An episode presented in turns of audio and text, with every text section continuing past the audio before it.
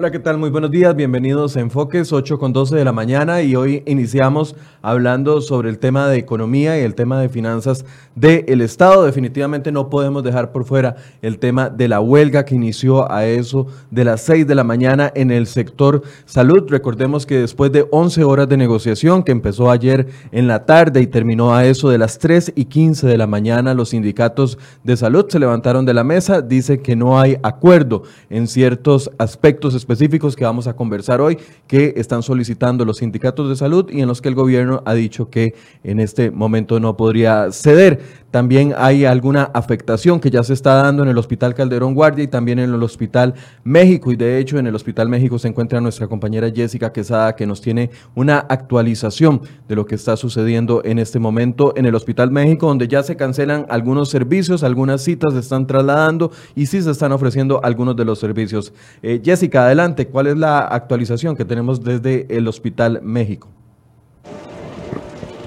Hola Michael, buenos días. Estamos en el Hospital México, en donde hace pocos minutos se abrió la puerta por lo menos para permitir el ingreso de eh, los pacientes que necesitan reprogramar la cita o aquellos que sí serán atendidos, especialmente en los servicios oncológicos como era de esperar, la manifestación o la protesta de huelga empezó a eso de las 6 de la mañana. Había una fila importante hace pocos minutos, pero se abrió la puerta precisamente para que aquellas personas que necesiten reprogramar o las que sí serán atendidas puedan ingresar.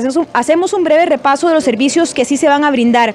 El guarda de ese centro médico informaba que se van a brindar todos los servicios oncológicos, todos los eh, procedimientos, cirugías o tratamientos para pacientes con cáncer, también los servicios de obstetricia, infectología tamizaje de niños, cirugía general, las placas eh, será un aspecto que está por definir y prácticamente se atenderían solamente o se haría el procedimiento en caso de que fueran de urgencia. También se garantizan eh, los electrocardiogramas, medicina, medicina interna, cardiología, oftalmología y hemodiálisis. En cambio, los servicios que no se están brindando en el Hospital México son maxilofacial, tampoco los bucodentales, cirugía reconstructiva, serían reprogramados, tampoco los servicios de ortopedia, alergología, psiquiatría, tampoco nutrición ni plataforma de servicios. En el caso de reumatología serán también eh, citas o procedimientos que serán reprogramados eh, en el transcurso de los próximos días como parte del plan de acción que tenía ya prevista la Caja Costarricense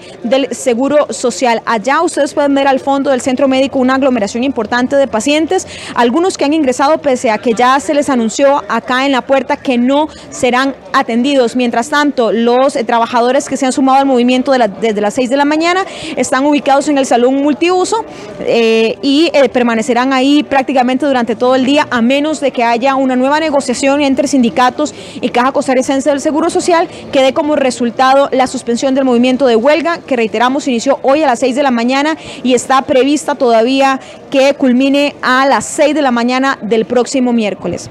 Es la información que tenemos desde el, Hospital México, en donde, como decimos, efectivamente el movimiento de huelga está generando ya afectación y habrá que esperar también a que la Caja Costarricense del Seguro Social y los sindicatos anuncien la posibilidad de un nuevo diálogo durante la mañana o durante el resto del día para definir si el movimiento se mantiene o no.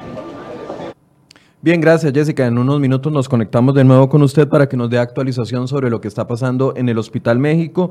También tengo aquí información que estamos eh, publicando en crhoy.com. En la clínica Doctor Hugo Fonseca en Santo Domingo de Heredia, la huelga se está eh, comiendo, las citas no se están atendiendo, solamente se están atendiendo urgencias y farmacia y no se está atendiendo odontología. En el Hospital Calderón Guardia también hay grandes filas en este momento. Pronto les vamos a estar pasando las imágenes de lo que está sucediendo en este sector. ¿Y por qué es que protestan los sindicatos de salud? Bueno, hay especificaciones que ellos están pidiendo con respecto a la regla fiscal. Y para hablar de este tema, eh, nos acompaña esta mañana don Eli Feinsay, economista, que también le ha dado seguimiento a las solicitudes de ciertos sectores con respecto al tema de la regla fiscal. Don Eli, buenos días, gracias por acompañarnos. Buenos días, Michael, y buenos días a toda la audiencia. Como siempre, un placer estar por acá, aunque con pena por estos eventos que se están dando. Casi que todos los lunes iniciamos con el mismo titular, lunes de inicio de alguna de las huelgas y hoy no es eh, la excepción.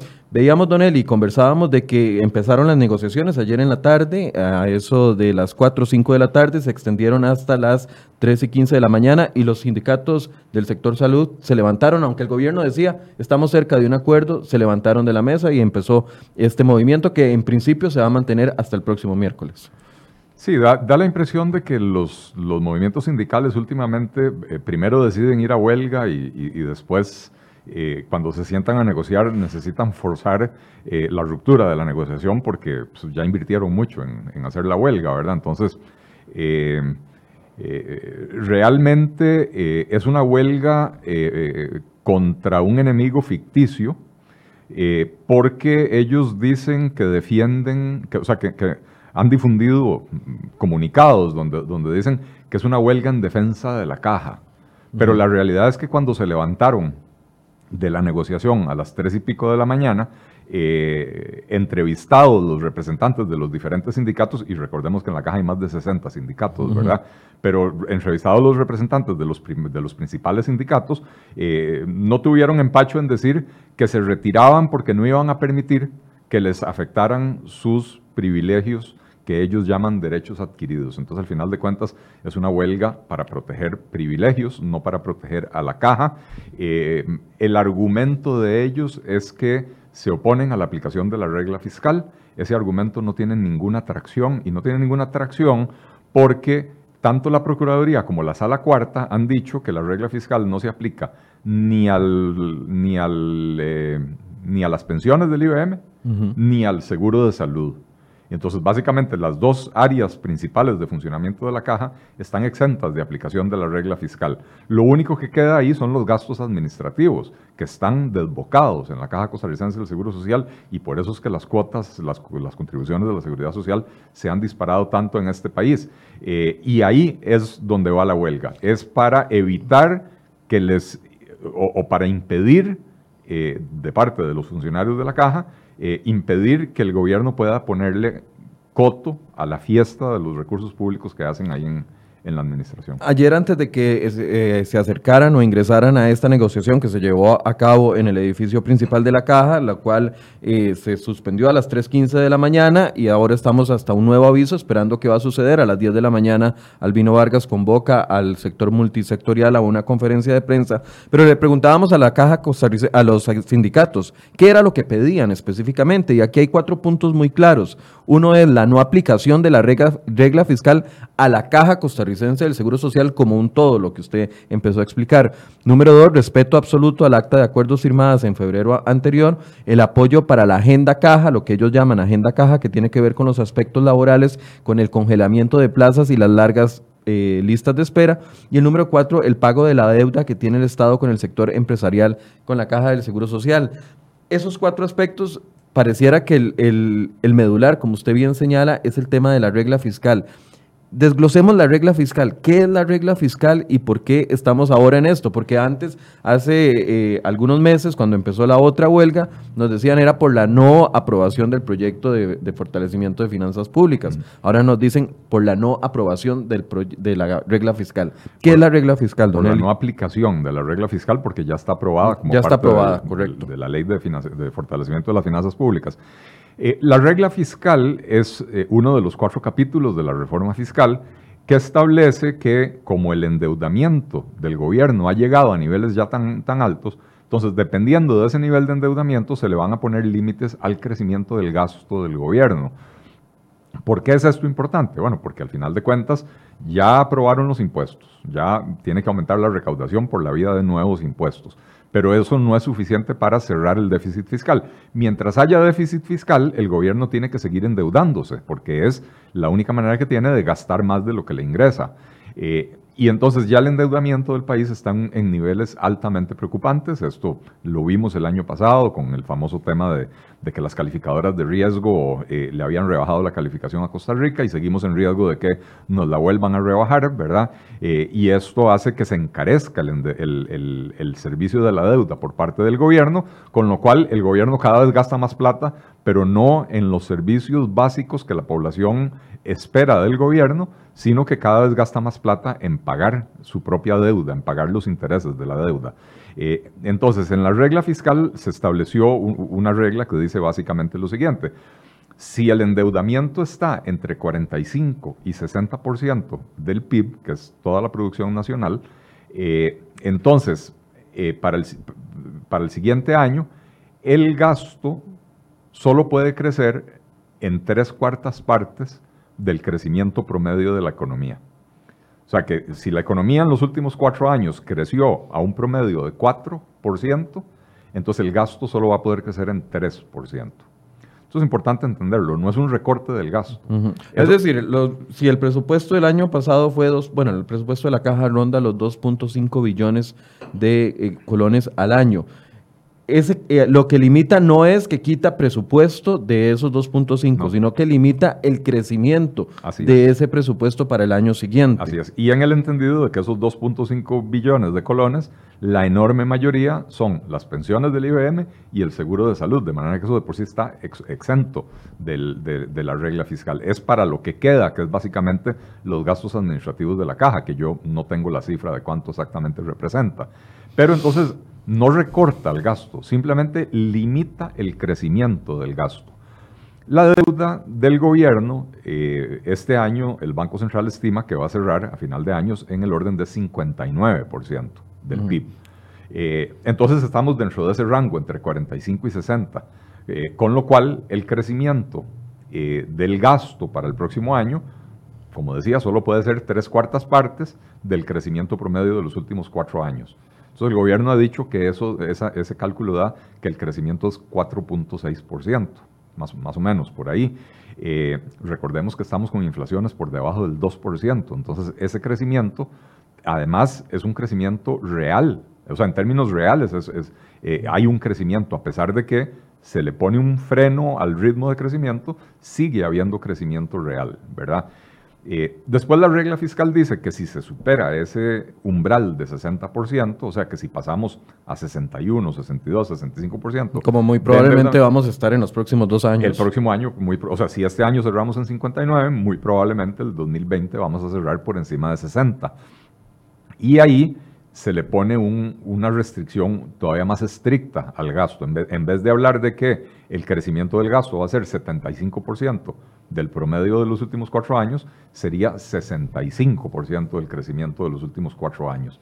Eh, y entonces ahí sí, eh, digo, bueno, ahí sí no, en ambos casos lo que se está haciendo es poniéndole un, un límite al ritmo de crecimiento del gasto. Nuevamente, no es un recorte del gasto. Ahora, e, expliquemos ¿Por qué la importancia de que el seguro de salud y las pensiones queden por fuera de la regla fiscal? Porque esos son prácticamente los servicios que reciben los ciudadanos. Así es. Eh, porque, porque usted no puede decirle a un paciente que necesita un tratamiento de cáncer o una cirugía de corazón o trasplante de riñón, eh, no se lo vamos a hacer en este momento porque no podemos gastar por la regla fiscal. Y entonces la Sala Cuarta y la Procuraduría han dicho eh, que, esos dos servicios, o sea, la pensión, que se supone que usted ahorró toda la vida para la pensión, no debería depender del, gasto público, porque al final de cuentas son ahorros suyos, ¿verdad? Entonces, la Sala Cuarta y la Procuraduría han dicho, esos dos rubros no, no los toca la regla fiscal. Eh, eh, pero lo que es el gasto administrativo de la caja no tiene por qué no incluirse dentro de la regla fiscal. Ahora, esto entendiendo de que no hay recortes de presupuesto, entonces podríamos decir que los, eh, las personas que trabajan para la Caja del Seguro Social tienen sus aspectos cubiertos bajo el presupuesto que hay sin afectación o sin quite de ninguno de esos eh, pluses o beneficios o salarios base o remuneraciones que ya tienen adquiridas hasta este momento. Bueno, yo le voy a explicar al público por qué es esa oposición tan rabiosa de los sindicatos de la caja. Y es que en la caja se pagan anualidades de hasta un 5,5% eh, por año de incremento salarial. Eh, ¿Esto qué quiere decir? Que al funcionario de la caja, además de otro montón de beneficios y además de los ajustes que se le hace a cualquier trabajador todos los años por inflación, además de eso al funcionario de la caja, los de las áreas médicas, se les hace un aumento del 5,5% solo porque transcurrió un año más. Eso es lo que se llama una anualidad. Em, y la ley, la, la, regla, no, no la regla fiscal, la ley de fortalecimiento de las finanzas públicas estableció que los estos pluses, estos, eh, estas anualidades ya no pueden superar el 1,94% para los profesionales y el 2,54% para los no profesionales. Es decir, las anualidades venían creciendo a un ritmo del 5% y con la aprobación el 4 de diciembre, ya en firme de la ley de fortalecimiento, se limita eso a un 1.90. A 1,94 para los profesionales, que, que son los que reciben el 5,5 hoy en día. Entonces, evidentemente lo que ellos están luchando es contra ese cambio que les va a hacer que en vez de que el salario le suba en un 5,5%, le suba en, uno, en, un 1,94%. Recordemos que eso es adicional al ajuste por inflación y adicional a otro montón de pluses que tienen los funcionarios de la caja, ¿verdad? Pero básicamente ahí es donde está la oposición. De hecho, el otro día leí una estimación de que este, este mecanismo que tiene la caja para pagar los pluses representa un gasto de cerca de 240 mil millones de colones al año. ¿Verdad? Sí, lo cual es eh, De que eso se lo reparten entre los trabajadores al final de cuentas, ¿verdad? Eh, y lo estamos financiando todos los asegurados de la caja. Entonces, al, final de cuentas, los trabajadores, no solo de la caja, porque eh, los, el tema de las anualidades y la limitación de las, del crecimiento de las anualidades se aplicó a, todo el sector público. Es correcto. Pero en el caso de ellos no es que se les está reduciendo el salario, sino que se está bajando la velocidad con la que iba el crecimiento de sus anualidades. Exactamente, lo has dicho perfectamente. Y esto es lo que tiene molesto a cierto sector. Por supuesto, por supuesto, porque eh, eh, eh, como dije desde mi primera intervención, la huelga es para defender sus gollerías, no es para defender a la caja. Si quisieran defender a la caja, entenderían que esas gollerías le cuestan tantísimo a la caja que están haciendo inviable su operación, que por eso es que nos están subiendo las cotizaciones todo el tiempo. Eh, y al subir las cotizaciones se encarece la contratación. Al encarecerse la contratación, las empresas dejan de contratar personal y por eso tenemos un desempleo tan alto en el país. Entonces, si realmente quisieran defender a la caja, renunciarían voluntariamente a esos pluses o dirían, señores de la caja, nosotros los sindicatos vamos a ayudar para que esto se implemente lo más rápido posible, para ayudarle a las finanzas de la caja. Sin embargo, muchos de los trabajadores de la caja interpretan, y bueno, viendo aquí un poco los comentarios, que claramente hay algunos que son eh, personas allegadas a la caja interpretan de que esto es un ataque contra sus salarios o interpretan de que esto es un ataque contra sus eh, remuneraciones, ya no lo puedo decir, remuneraciones. Sin embargo, aquí lo que estamos diciendo es que el crecimiento va a ir menor, como todo está en el crecimiento del país, que ha ido eh, desacelerándose. Así es. los salarios, no solo de la caja, en general del, sector público, venían creciendo en los últimos 10 o 20 años muy por encima del ritmo de crecimiento de la economía. Por eso es que el gasto público se volvió insoportable en este país. Eh, entonces ya se le metió con la ley, ya se le puso límite a eso. Al resto del sector público y sobre todo a lo que es el gobierno central, eh, eh, nada de caritas, a ellos se les aplica esa reducción en los pluses, ¿verdad? y los de la caja están luchando para que a ellos no se les aplique esa reducción de los pluses. Pero vos lo dijiste magníficamente no es un ataque a, los, a las remuneraciones. Las remuneraciones de ellos no van a sufrir desmedro. Esto es simplemente ponerle un límite a las gollerías que les permitía que sus salarios crezcan muy por encima de la inflación y muy por encima del, del crecimiento de la economía costarricense. Estoy viendo, bueno, hay una reacción muy violenta en este momento de una, de una persona que se llama Chus Ali Méndez diciendo que lo que estamos diciendo son fake news o que son mentiras, pero Don Eli, lo respalda lo que dice la Procuraduría, lo respalda lo que dice la Contraloría, lo respalda lo que dice la ley. El tema de exonerar de la regla fiscal al seguro de salud y de exonerar a la regla fiscal de, la regla fiscal también al tema de las pensiones, lo que busca es la sostenibilidad de la caja y, y, son gastos que no están creciendo al mismo nivel que estaban creciendo los gastos administrativos.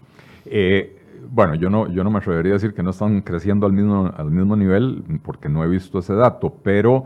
Perdón, era pregunta, yo tampoco lo conozco, entonces no quiero, no quiero afirmarlo, era pregunta. Ok.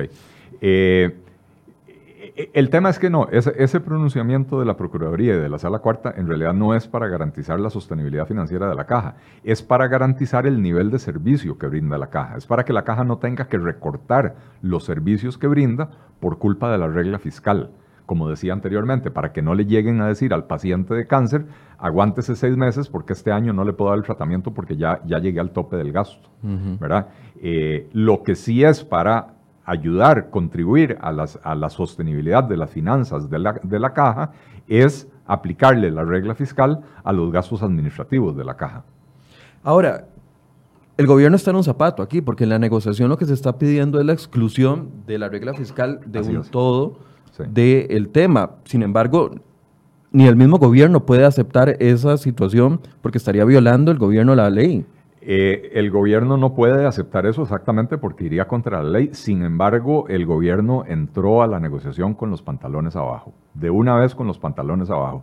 Ya les habían ofrecido anteriormente eh, a los sindicatos que, podían firmar un decreto posponiendo la entrada en vigencia de, estos cambios durante 17 meses, que eso era lo que estimaban que, iba a necesitar la caja para eh, actualizar sus sistemas eh, eh, informáticos de pago, ¿verdad?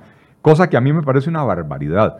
La caja tiene un departamento de informática, eh, he estado tratando de averiguar exactamente cómo funciona. Entiendo que hay alrededor de 500 funcionarios en el departamento de, informático de la caja. Y si usted necesita 17 meses para modificar su, su, sistema informático, o sea, realmente, ¿para qué está pagando 500 salarios, verdad? Mejor se compra un sistema informático nuevo. Pero inicialmente se les había ofrecido 17 meses para hacer ese ajuste. Ahora, en la oferta que presentó ayer el gobierno, ya iba por 20 meses, ya no, ya no son 17 meses. Eh, y no recuerdo, voy a buscar el, dato porque lo, vi esta madrugada, eh, había otra oferta que había presentado el gobierno eh, que también es, a mi juicio,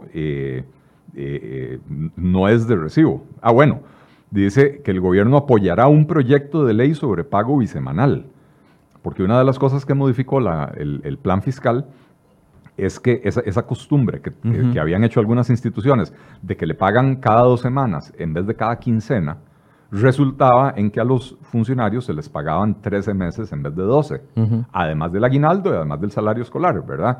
Eh, ¿Por qué? Muy sencilla la matemática. En el año hay 12 meses. Cada mes tiene dos quincenas, del primero al 15 y del 16 al 30 o al 31. Entonces, cuando a usted le pagan quincenal, le pagan 24 veces, 24 veces al año, ¿verdad? Pero el año tiene 52 semanas. Y entonces, bisemanas, que es el conjunto de dos semanas, cuando usted divide 52 entre 2, le da que hay 26 bisemanas.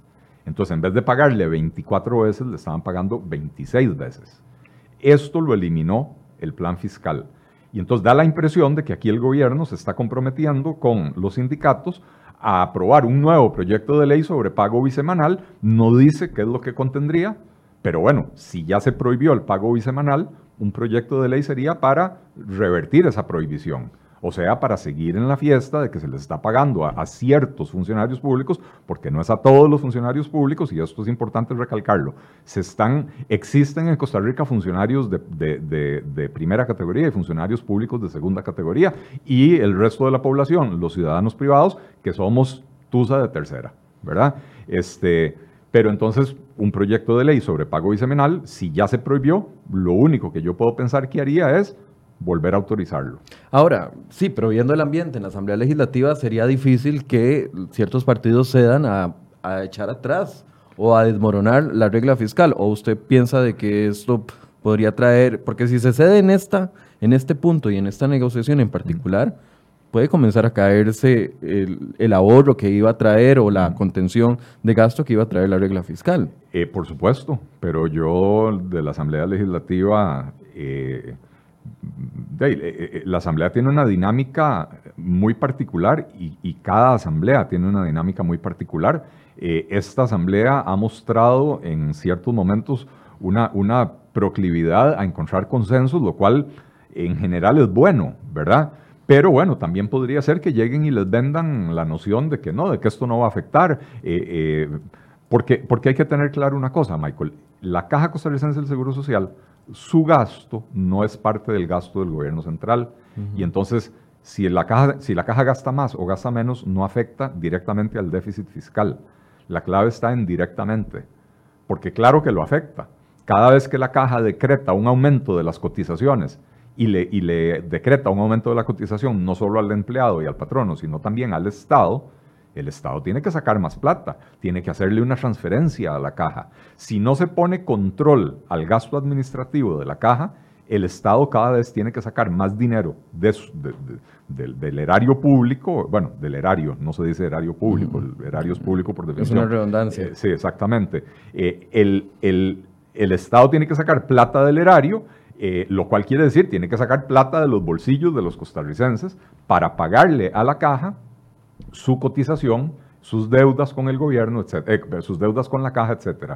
Eh, entonces, al final de cuentas, sí hay una afectación en el déficit fiscal, pero ellos manejan esta tesis errónea que sirve para engañar a la gente de que como la caja no es parte del gobierno central, en realidad no afecta al déficit fiscal. Sí lo afecta, no de manera directa, lo afecta de manera indirecta, pero sí lo afecta. Ahora, es una prueba para inaugurar al nuevo ministro de la presidencia.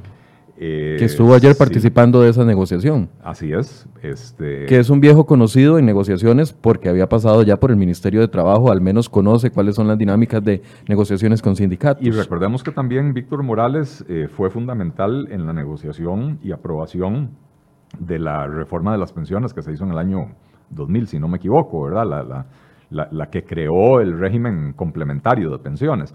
Eh, entonces, sí, es un, conocedor del tema, es un conocedor de los sindicatos, pero, eh, insisto, la posición de entrada que llevó ayer el gobierno a estas negociaciones me pareció sumamente débil y me parece nociva eh, para la economía del país y nociva, por supuesto, para los ciudadanos que pagan impuestos y pagan cotizaciones a la caja. Ahora, ¿qué sentido tiene entrar a un proceso de negociación cuando, y aquí vuelvo a preguntar lo mismo, que siento que estoy haciendo un flashback a septiembre del año anterior, ¿En qué sentido tiene entrar a una negociación cuando la primera solicitud es un imposible jurídico, por así decirse, en este momento? Porque bien claro, tendríamos que pasar por una aprobación de un nuevo proyecto de ley casi que express.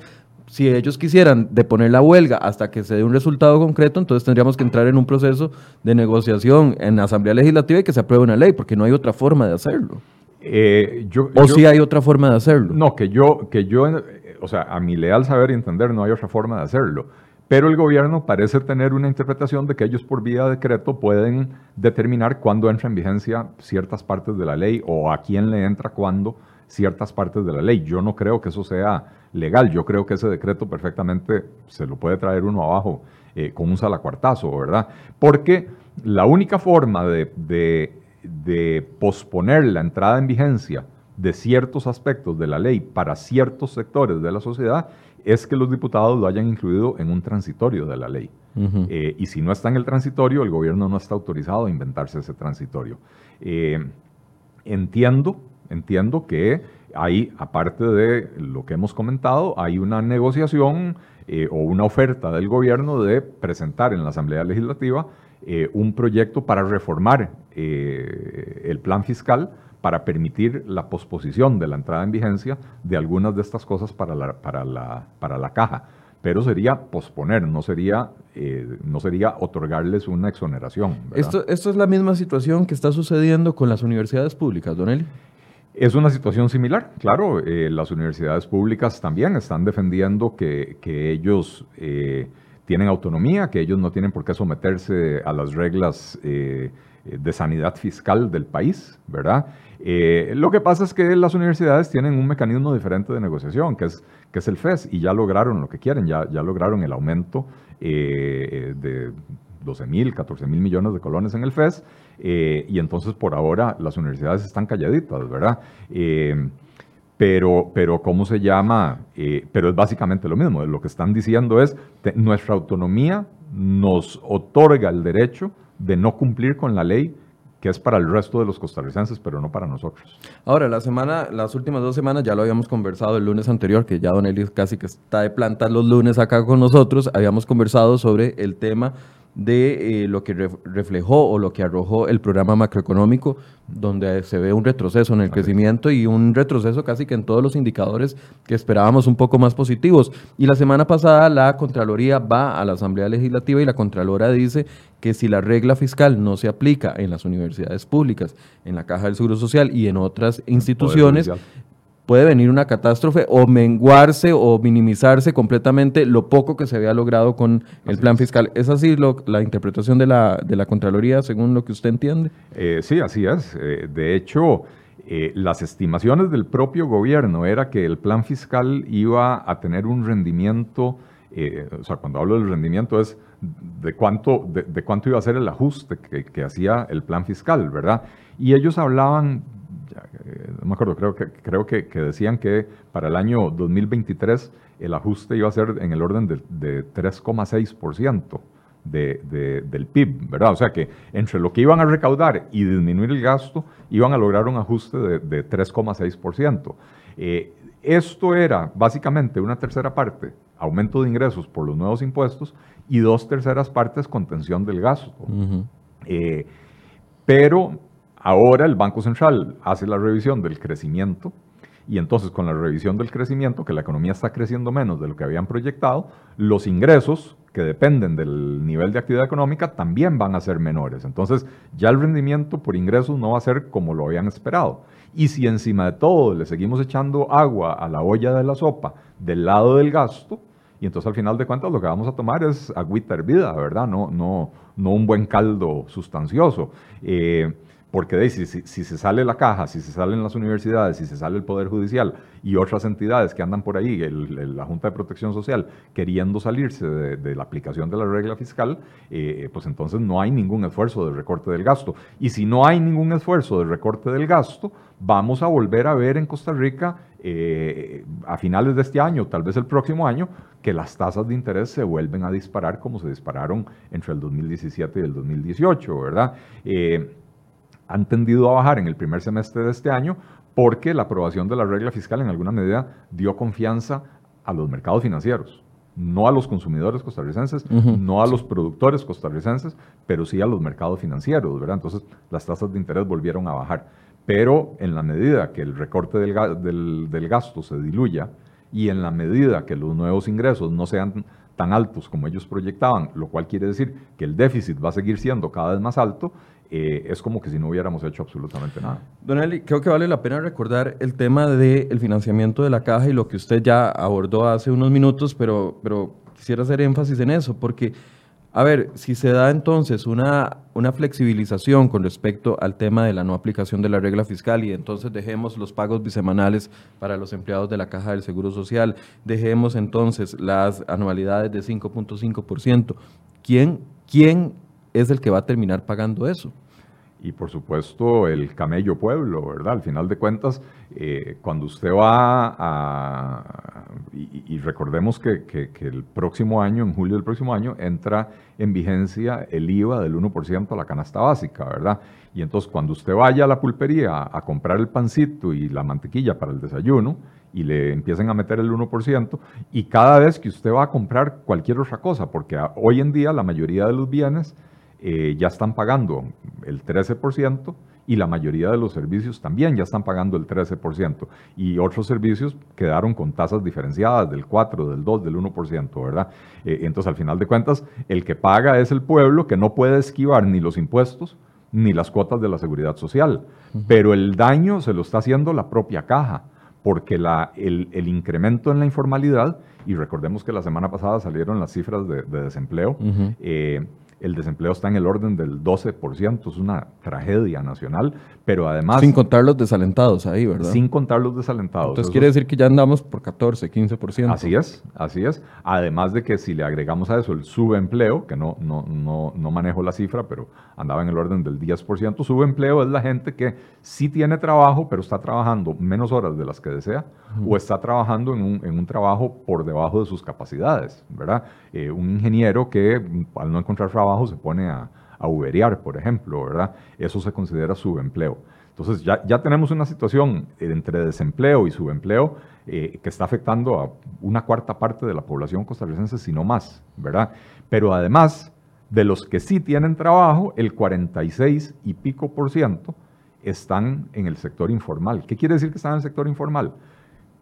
Que no están cotizando para la caja, con lo cual no tienen acceso a los servicios de salud, no están cotizando para la pensión, con lo cual no tienen esa, protección para cuando se pensionen, o que trabajan en empresas que ni siquiera están inscritas, ¿verdad?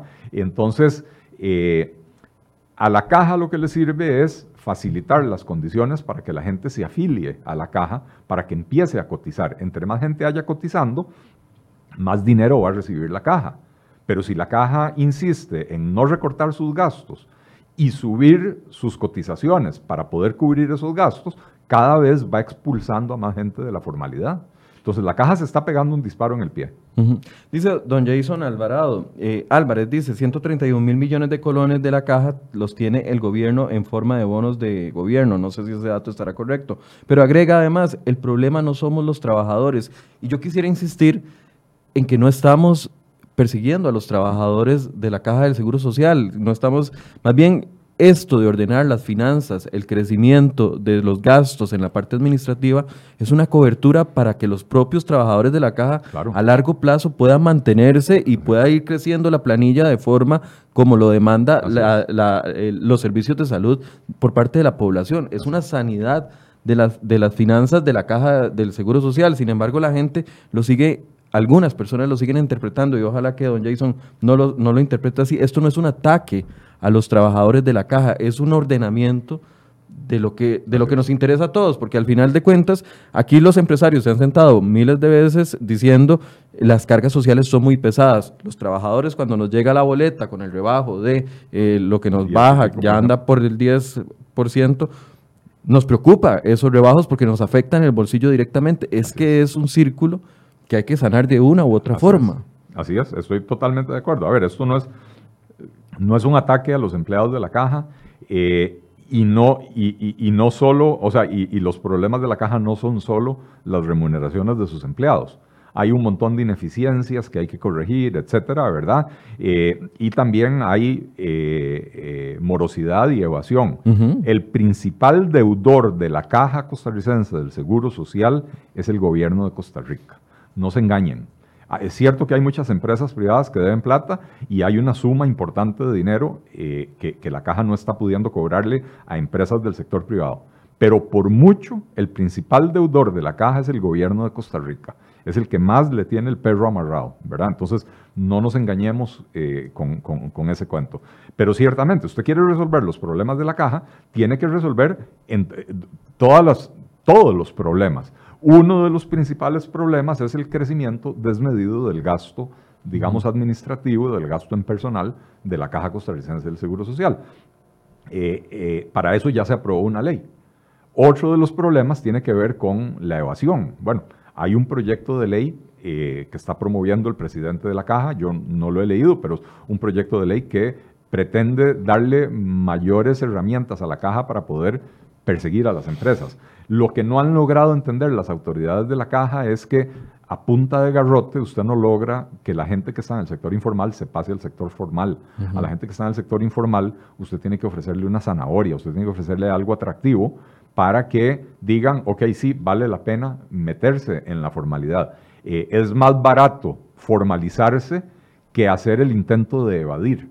Pero hoy en día no, hoy en día es mucho más caro formalizarse. Vamos a escuchar un par de declaraciones de las personas que están negociando por parte de los sindicatos. Les recordamos de que son varios sindicatos, entre ellos está SINAES, Prosimeca, UNDECA, la Unión Médica y las autoridades de la Caja del Seguro Social. Vamos a ver qué dijeron ellos al salir de la reunión esta madrugada.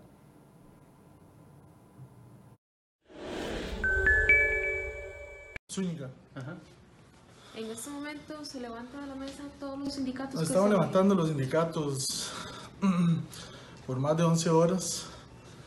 Estuvimos anuentes a buscar una negociación, pero la caja no tiene esa anuencia a llegar a un acuerdo con nosotros, entonces continuamos con nuestra huelga a partir de las 6 de la mañana. La convocatoria se mantiene mañana a las 6 de la mañana. ¿Y cuál era la Hoy mismo a las 6 de la mañana. Bueno, sí. Tres horas. ¿Cuál era la contrapropuesta de este? Nosotros hicimos una contrapropuesta, la verdad, y La caja no está anuente. y la verdad, no, no, no, no voy a referir la contrapropuesta, pero no estamos dispuestos a negociar algo que venga en requerimiento de los trabajadores. O sea, queremos que se respeten los derechos adquiridos. La falta, perdón, la falta de acuerdo fue solo con la caja o también con la propuesta del gobierno.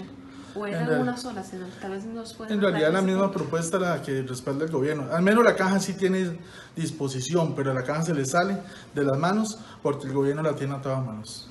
Entonces a esta hora ser ya... ¿Y en qué tiene posición en ambos aspectos, regla fiscal y, y derechos adquiridos? Más que todo no se está respetando lo que son los derechos adquiridos y los derechos consolidados de los trabajadores. Entonces, si hay una afectación a esos derechos, la verdad nosotros como sindicato no estamos anuentes a firmar una, un acta de acuerdos. ¿Se mantienen abiertos al diálogo? Estamos abiertos al diálogo. Eso sí lo tiene claro tanto el gobierno como la caja, pero nosotros, de momento, después de 11 horas Se prácticamente, levantan todos los nos estamos levantando. ¿Lo que pasó después de que salieron los cuatro primeros sindicatos ustedes se quedaron? ¿Había posibilidad? Es que siempre hemos tenido esa anuencia al diálogo y tratamos de agotar hasta las últimas instancias para no salir a la huelga, pero en vista de que la caja no quiere y el gobierno a dar el brazo a torcer, la verdad es que continuamos con el movimiento y a las 6 de la mañana vamos a estar trabajando en los hospitales. Adelante conversando. ¿Cuál fue el resultado de esas 11 horas de diálogo? Sí, vamos a ver. eh, eh, iniciamos un proceso de, diálogo y negociación con las altas autoridades institucionales y con representantes del gobierno, en el cual eh, sí hacemos eh, un punto en particular muy importante, y es que eh, nuestra lucha iba orientada hacia dos aristas. Número uno, pues la defensa de la, autonomía institucional, y eso lo hemos logrado gracias a este movimiento de presión, porque ya uno escucha el criterio técnico del Ministerio de Hacienda respetando la autonomía institucional y el día de hoy pues prácticamente veníamos sobre los temas que eh, se desprenden de la ley 9635 y su reglamento en cuanto a la instrumentali- instrumentalización e implementación dentro de la caja.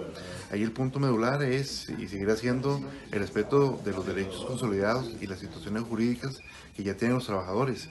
Y eh, nosotros presentamos una propuesta formal y eh, en, la, en la contrapropuesta que nos presentaron pues no llegamos a un punto de acercamiento. ¿Qué puntos exactamente se dieron en esa contrapropuesta que no nos convencieron para Sí, nosotros eh, en el mes de, de febrero pactamos unos acuerdos dentro del marco de la ley y el reglamento de la ley.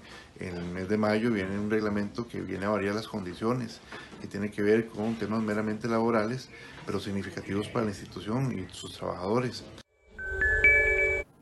Hablemos, Don Eli, del acuerdo del 20 de febrero, que es uno de los acuerdos que mencionan ellos y donde ratifican, es por los derechos consolidados. Y recuerdo que cuando hemos conversado aquí con la ministra de Hacienda o que hemos conversado con Pilar Garrido, ministra de Planificación, el tema de los eh, derechos consolidados es todo un tema. Sí, bueno, ese, ese acuerdo del 20 de febrero, que fue un acuerdo que se firmó entre el presidente ejecutivo de la Caja, los gerentes de la Caja y los representantes laborales de los sindicatos, es un, es un acuerdo absolutamente ilegal, porque es un acuerdo en el que básicamente dicen nos ponemos de acuerdo en no respetar la ley que aprobó el- la Asamblea Legislativa de Costa Rica.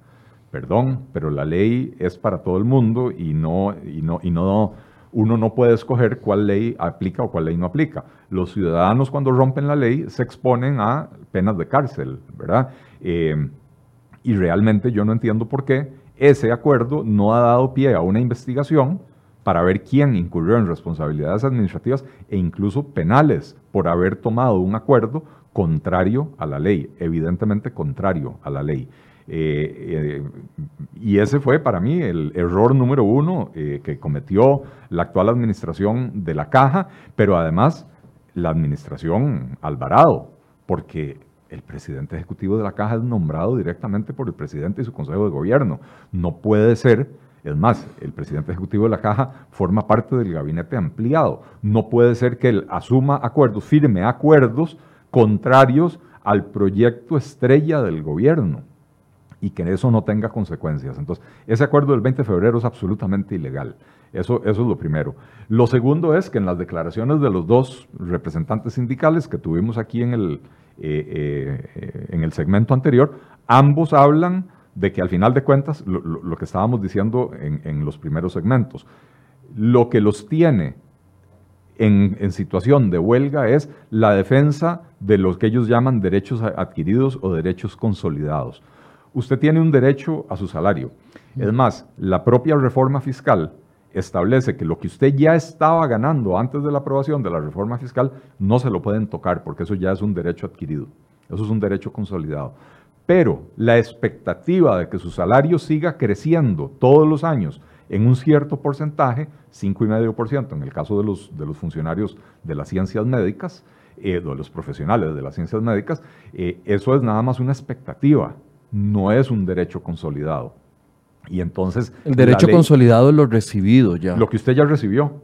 O sea, lo que usted ya recibió, eh, incluso en la forma de privilegios, ¿verdad? y entonces las anualidades que usted tenía acumuladas, si usted, es, si usted es un doctor que tiene 10 años y, los 10 años trabajando en la caja y los 10 años ha recibido aumentos del 5,5%. No te pueden ir a cobrar eh, si no, la no ley solo no se lo pueden cobrar, sino que la base de cálculo de este año incluye todo lo que ya usted eh, eh, se ganó los años anteriores, ¿verdad? Pero el nuevo, la nueva anualidad que le van a dar este año sí es menor porque la ley así lo decidió. Entonces, una cosa son los derechos consolidados, que es lo que usted tenía para atrás. La sala cuarta ha dicho que el, salario, la remuneración de los funcionarios, usted no se la puede tocar, siempre y cuando haya sido legal, ¿verdad? Eh, eh, o sea, lo que yo llamo privilegios, que a mí me disgustan bastante, fueron creados por leyes y por convenciones colectivas, entonces estos funcionarios los, recibieron legalmente. Eh, y entonces lo que ya recibieron antes de la aprobación de la ley fiscal es perfectamente legal. Eso es un derecho consolidado. Pero lo que viene después, ellos lo que están defendiendo es el deseo que tienen de que per secula seculorum el salario de ellos siga creciendo en un 5,5% o en un 3,5%, dependiendo de la, de la categoría laboral que tienen, eh, para el resto de la vida. Cuando la ley lo que dijo es, a partir de ahora, los profesionales 1,94 y los, y los no profesionales 2,54%. Ahora, un acuerdo no está por encima de la ley. El acuerdo no está por encima de la ley, el acuerdo es absolutamente ilegal. Creo, no, no, no me acuerdo, porque yo no soy abogado, pero creo que se llama prevaricato, resolver contra la ley, ¿verdad? Y en ese sentido, eh, porque muchos están reclamando acá, bueno, el acuerdo, el acuerdo, el acuerdo, pero si el acuerdo no está por encima de la ley, el paso siguiente al 20 de febrero, el 21 de febrero, era que para que ese acuerdo tuviera una validez se presentara un proyecto de ley y ya estuviera aprobado. Digo, si, se, quisiera que ese acuerdo tuviera el mismo rango que tiene la ley aprobada el, 4 de febrero. Claro. Eh, el 4 de diciembre, perdón. Bueno, eh, eh, lo que pasa es que ahí sí estoy casi seguro que si tratan de presentar ese proyecto a la Asamblea, van a naufragar ese proyecto en la Asamblea Legislativa. Eh, es que nuevamente, entre, entre un presidente ejecutivo y los sindicatos de una institución, no pueden tomar acuerdos que, que, son contrarios a la ley que aprobó la Asamblea Legislativa, que es ley para todos los ciudadanos. Punto. Ciudadanos sin apellido. O sea, no, no hay, eh, eh, ante la ley por lo menos, no hay ciudadanos de primera, segunda y tercera categoría en el entramado de privilegios y gollerías que se ha creado en el sector público costarricense, se ha creado funcionarios de primera, funcionarios de segunda y ciudadanos de tercera categoría. Bueno, todavía no hemos podido quitar el desenganche médico salarial que beneficia, que cada vez que se le sube el salario a un policía que tiene salarios claramente eh, muy bajos, repercuten de una u otra forma en el salario de los médicos. No estoy hablando de administrativos, ni de enfermeros, ni de nada, de los médicos en particular. Eh, no, de los médicos, de los enfermeros, de los psicólogos, todo, todos los profesionales de las ciencias médicas. Eh, no los administrativos. No los administrativos. Este, eh, en efecto, una de las razones, la principal razón por la cual los policías en este país son los funcionarios peor pagados de todo el sector público, es porque si les aumentan el salario a ellos, se crea una cascada de aumentos porque empiezan los médicos por el enganche salarial y a la par de los médicos vienen los otros profesionales de las ciencias médicas y cuando usted le sube el salario a los psicólogos de la caja, saltan los psicólogos de todas las demás instituciones, que porque a ellos no, y al final de cuentas usted termina con lo que sucedió aquí en Costa Rica en el año 2008-2009, eh, eh, con la famosa política del percentil 50, que se quiso llevar a los funcionarios peor pagados del, gobierno central a un nivel, digamos, salarial promedio, eh, pero al hacer eso se provocó una cascada de aumentos salariales para los que estaban más arriba, ¿verdad? Eh, y a partir de ahí empieza la crisis fiscal en la que estamos hoy en día, ¿verdad? Que es, que es una crisis que se dio por el crecimiento desmedido del gasto público. Hablemos de la autonomía, porque la autonomía institucional no solo ha sido tema en esta, en esta conversación de la Caja del Seguro Social, sino también en el tema de las universidades públicas. ¿Hasta dónde llega? Primero, permítame contestarle a doña Lisbeth Giselle Salas Araya, que dice que el enganche ya no existe y que es fake news. No, señora, el enganche sí existe, está en la ley. Este, y, si no existe, ella es la que tiene el deber de demostrarlo. ¿no? Con, que ella venga y diga aquí que, que son fake news, eh, no son fake news. Bueno, es que esa es la estrategia de muchas de las personas en este momento que están comentando con respecto a, algunos temas que claramente, y yo no quiero que se sientan atacados, es que claramente eh, están con información provista por los sindicatos. Bueno, no solo están con información provista por los sindicatos, yo creo que aquí en particular este programa está siendo objeto de un ataque de troles enviados por los propios movimientos sindicales para esparcir información falsa. Sí, aquí ya he visto y abierto algunos de los perfiles y no tienen amigos, no tienen publicaciones, simple y sencillamente tienen... vienen, vienen, todos en mayúsculas, repiten el mensaje 20 veces, eh, no lo sustentan, eh, eso es claro, ¿verdad? Em, antes de hablar de la autonomía, Don Eli, vamos a hacer una actualización con Jessica Quesada, que se encuentra en el Hospital México. Jessica, tal vez, ¿qué es lo que está dándose en este momento? ¿Se ha normalizado? ¿La gente está eh, trasladando sus citas para otros días? ¿Qué, ¿Cuál es el estado de situación en el Hospital México? Hola, muy buenos días.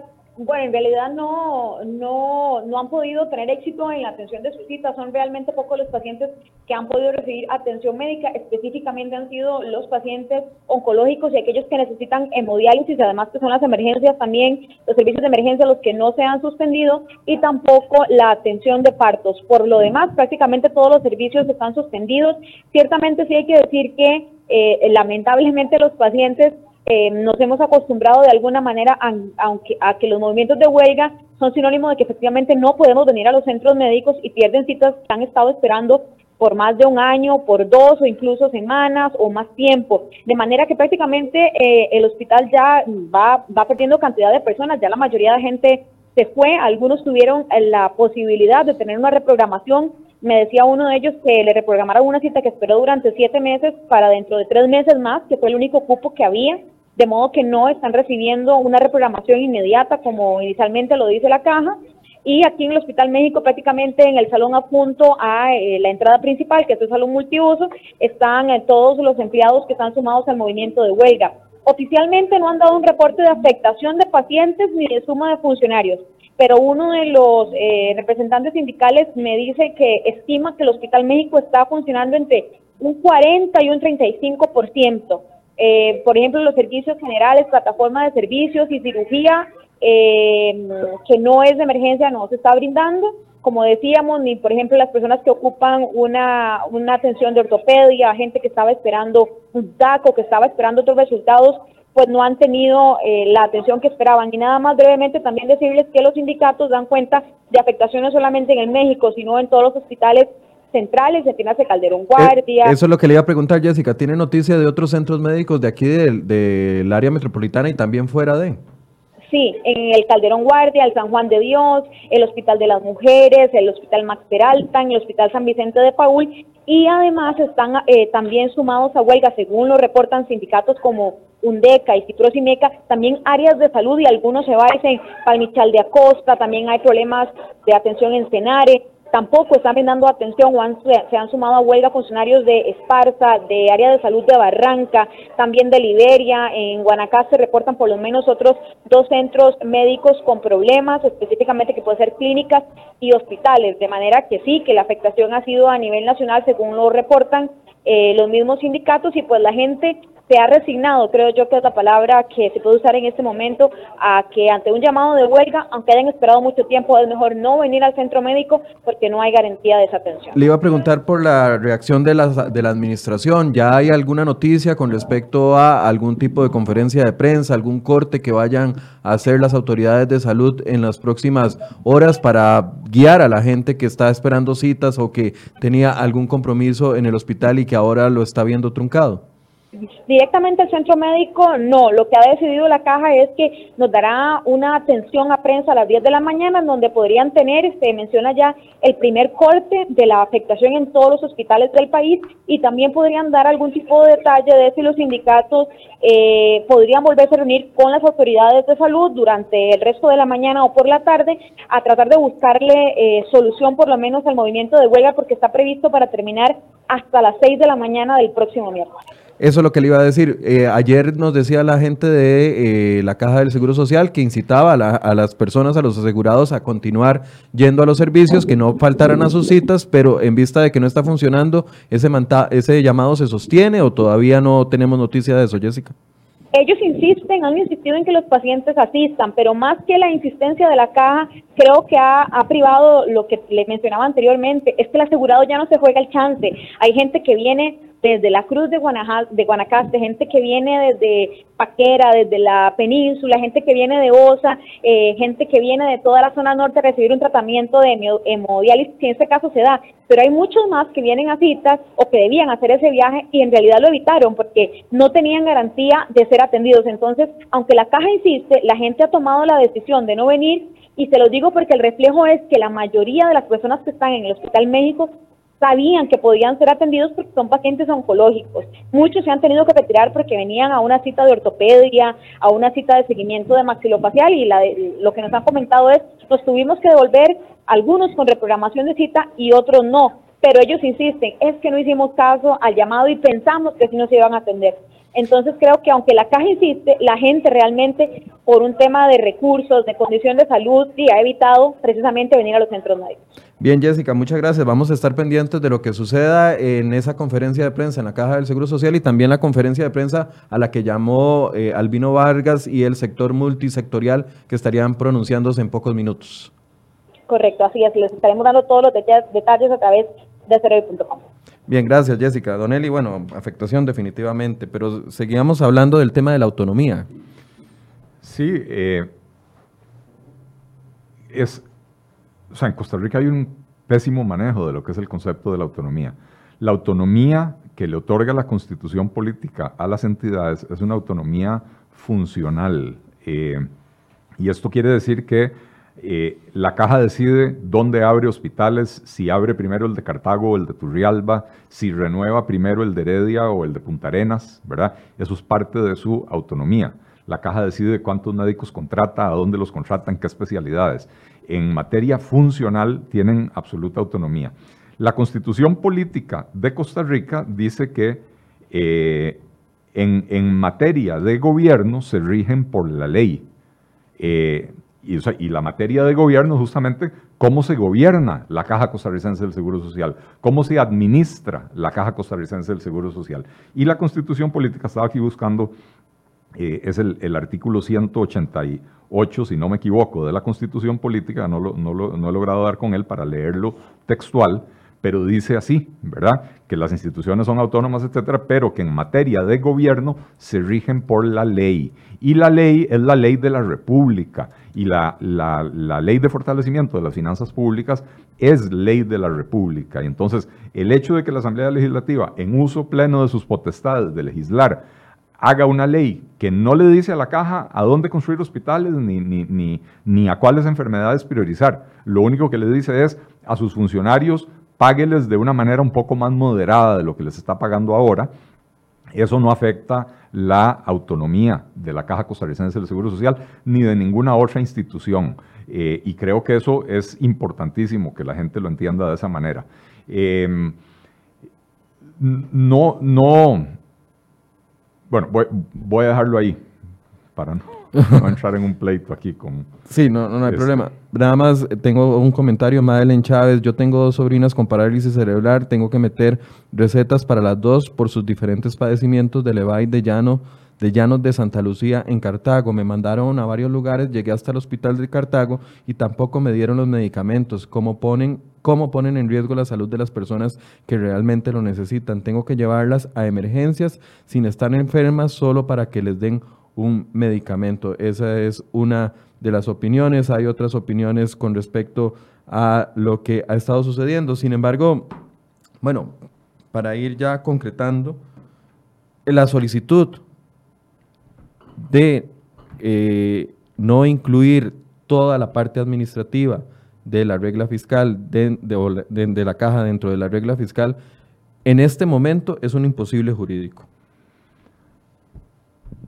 Para mí sí, eh, habría que preguntarle a un abogado, ¿verdad? Pero, pero para mí sí es un imposible jurídico. Eh, la ley se aprobó y, y- y las autoridades del Poder Ejecutivo y las autoridades de la Caja no pueden reformar eh, la ley por una decisión de ellos. Pueden plantear un proyecto de ley para reformar la ley, pero no pueden simplemente acordar no cumplir eh, esa ley.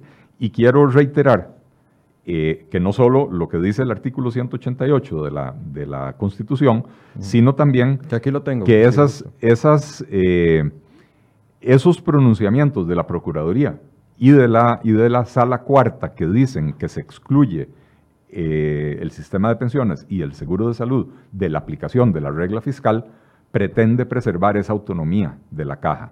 Nuevamente, lo que decíamos anteriormente, a la caja no le podemos decir no gaste tanto en el seguro de salud porque eso implica que tenga que dejar pacientes sin atención. Lo que están haciendo hoy con la huelga, están dejando a los pacientes sin atención. Ojo que el plan, la caja tenía un plan de contingencia para reducir las listas de espera, que la huelga del año pasado dio al traste con ese plan de contingencia. Hace en días recientes eh, salieron reportes eh, que daban cuenta de que Ahora, antes del inicio de esta huelga, la caja apenas había vuelto a los niveles que tenía de listas de espera antes de la huelga del año pasado. Que todavía nos estamos recuperando. O sea, Entonces, apenas estamos llegando al nivel que teníamos antes de la huelga. O sea, lo que se perdió en la huelga del año pasado se medio recuperó eh, en, en estos meses. Bueno, con esta huelga de hoy y mañana, eh, son decenas de miles de citas, miles de cirugías que se pierden, que se agregan a las listas de espera de la, de la caja. Eh, y el artículo, eh, el artículo 188, ya casi le llego, dice, las instituciones, estoy leyendo textualmente de la Constitución, las instituciones autónomas del Estado gozan de independencia administrativa y están sujetas a la ley en materia de gobierno. Sus directores responden por su gestión. Están sujetos a la ley en materia de gobierno. No es que pueden hacer lo que se les pega la gana, ¿verdad? Eh, y creo que es muy importante. La, la- gente eh, es como los niños, ¿verdad? Los que tienen hijos saben que los chiquitos cuando entran a, a la primaria les empiezan a hablar de los derechos de los niños y después llegan a la casa y dicen, no me voy a comer ese pescado porque es mi derecho, no me pueden obligar. Bueno, aprendieron muy bien los derechos, pero las obligaciones no. La autonomía la tienen, pero la obligación de sujetarse a la ley en materia de gobierno también la tienen y está ahí en el artículo 188 de la Constitución Política de Costa Rica. Para cerrar, Don Eli, ¿será esto un calentamiento de pantalla, como decimos popularmente, para la discusión que viene de empleo público? Eh, yo creo que sí, igual que, igual que la oposición a la, a la ley de fortalecimiento de las finanzas públicas no era en contra del IVA y no era en contra de las modificaciones en renta, es siempre en defensa de los privilegios y de las gollerías que se han ido granjeando eh, los funcionarios del sector público eh, a lo largo de las últimas décadas y que han llevado al Estado costarricense a una situación fiscal tan precaria que nos ha metido en problemas muy severos. Entonces, por supuesto, todo esto es preparación del camino para oponerse a la ley de, de- empleo público, para oponerse eventualmente a, a una reforma del Estado, si es que este gobierno la va a hacer. Yo tengo serias dudas, aunque ellos han dicho que sí, ¿verdad?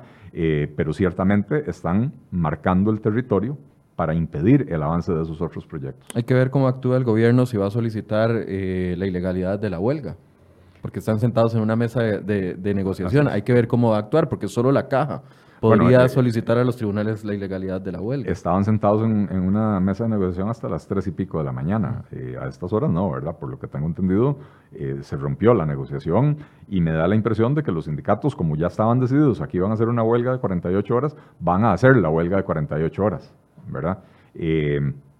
Y, y después de esa huelga de 48 horas, se van a sentar a negociar otra vez. En algún momento romperán otra vez las negociaciones y volverán a convocar a otro movimiento, eh, eh, cumpliendo un poco con lo que han dicho algunos jueces que han permitido la huelga en servicios esenciales o las huelgas políticas, diciendo se pueden hacer, pero con, no, no pueden ser indefinidas, tienen que tener límites de tiempo. Entonces, claro, ahora en vez de hacer una huelga indefinida, lo que probablemente van a empezar a hacer es hacer huelgas de uno o dos días todas las semanas. Que no es una estrategia nueva, ya lo aplicó los sindicatos de salud antes de la salida a vacaciones de 15 días, donde empezaron la huelga, Claro. en los sindicatos de educación, Así con la huelga intermitente. Exactamente.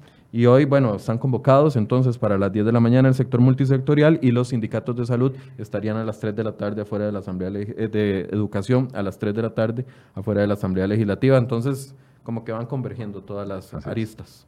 Así es. Bien, Don Eli, lamentablemente. muchas gracias. No sé si quiere hacer un cierre. Eh, yo, yo creo, a ver, nuevamente, eh, eh, por supuesto que cuando uno habla de estos temas tiene que ser muy crítico de la actitud sindical, ¿verdad?